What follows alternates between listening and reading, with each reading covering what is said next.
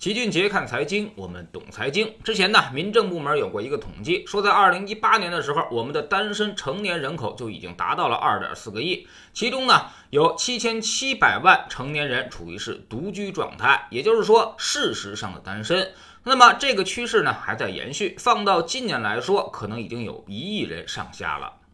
造成大量单身的原因，我们之前在智星球秦杰的粉丝群里面已经给小伙伴们分析过了，主要有这么几点：一是需求不匹配，大量剩女在城市，而大量剩男呢却在农村地区，双方资源无法对接；第二呢，就是随着房价越贵，那么彩礼钱也是水涨船高，越是贫困地区，这彩礼越是刚性支出。大城市虽然没有多少彩礼压力，但是购房和购车的压力确实是更大的。年轻人已经是无力负担，再好的感情也敌不过生活的现实。第三，工作和生活节奏太快，年轻人基本都是两点一线，几乎没什么交集，很多人都患上了社交恐惧症，所以圈子正在逐渐的缩小，最终也就找不到对象了，甚至都不会去找对象了。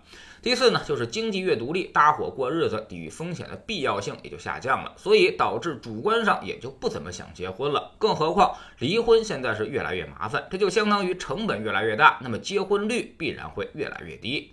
在这里我们就不一一展开了，这种趋势呢已经变得不可阻挡。那么未来经济结构会出现哪些变化呢？首先，老龄化和少子化会同时出现，大家都单身，生孩子的欲望就会大幅度的降低。那么未来子女消费。子女教育市场增速将变得十分有限，反而是养老市场大有可为。一个人是无法照顾家中二老的，必然要借助社会化力量。那么养老院、养老社区。各种养老社群服务以及人工智能产品将更多的受到青睐。其次呢，就是单身群体在家做饭和外出聚餐的次数将越来越少，更多的喜欢一些轻食和外卖。也就是说，我们越来越日本化了。像七幺幺这种提供简餐的二十四小时便利店将越来越受到追捧，一些深夜食堂、单身餐厅也会越来越火爆。相反，厨房消费，比如什么锅碗瓢盆、一些调味品的增长将受到限制。甚至以后一些单身公寓可能都干脆不配厨房了，有个电磁炉够你煮碗面就行了。此外呢，还有一些便利餐服务，比如一人分。比如一人份的水果切等等。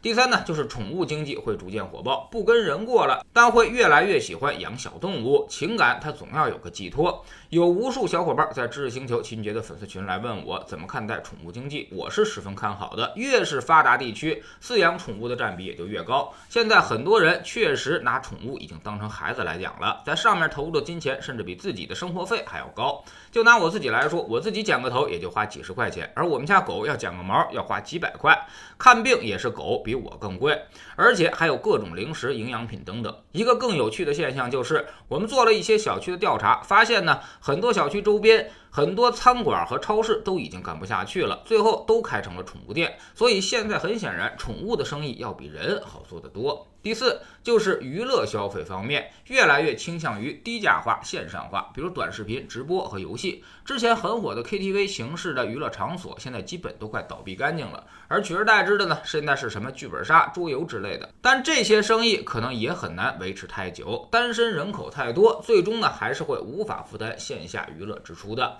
最后呢，还是会回到线上，以最低廉的成本满足大家的精神需要。第五，社交相亲生意逐渐的成为了刚需。越来越多的青年男女现在已经失去了搞对象的生活圈，不得不借助一些线下的场外组织去帮助自己完成婚姻大事。即便自己不愿意，那父母也会逼迫的。所以最近几年，随着单身人口越来越多，相亲组织生意却越来越红火。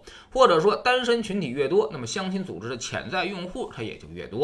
未来将会变得更加细化、社群化，把人的分类做得越细致，那生意也就会做得越好、越大。第六就是单身公寓，未来将是大势所趋。从房子的角度来说，未来可能不太需要太多的大户型了，反而呢，能够兼具社交属性的那种单身公寓会越来越受到年轻人的青睐。选择邻居、选择兴趣的社会需求会越来越强烈。总之，人口结构正在发生变化，单身群体已经越来越多。那么，我们创业做生意的方向也要随之调整，去满足最强烈的底层社会需求。比如短视频，为啥最近几年突然它就火了？因为它占据了无聊的社会青年们大量的用户时长。解决了需求的痛点，以最廉价的方式提供了最大的满足感。未来呢，还有很多单身经济的形态等待着我们去挖掘和开发。所谓生意的本质就是帮助他人解决问题，然后顺便赚点钱。这个问题越大，你的生意也就做得越大。所以大家要转变思路，一定要多问问别人正在需要什么，而不是我想要去做点什么。这是富人思维和穷人思维，以及生意思维和打工思维的最大本质区别。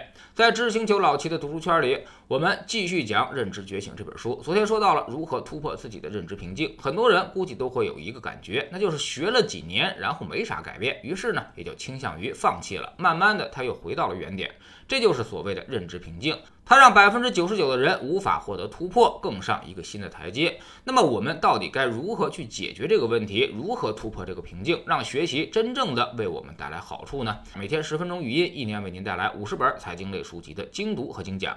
您现在加入之前讲过的两百多本书，都可以在星球读书圈的置顶二找到快速链接，方便您收听收看。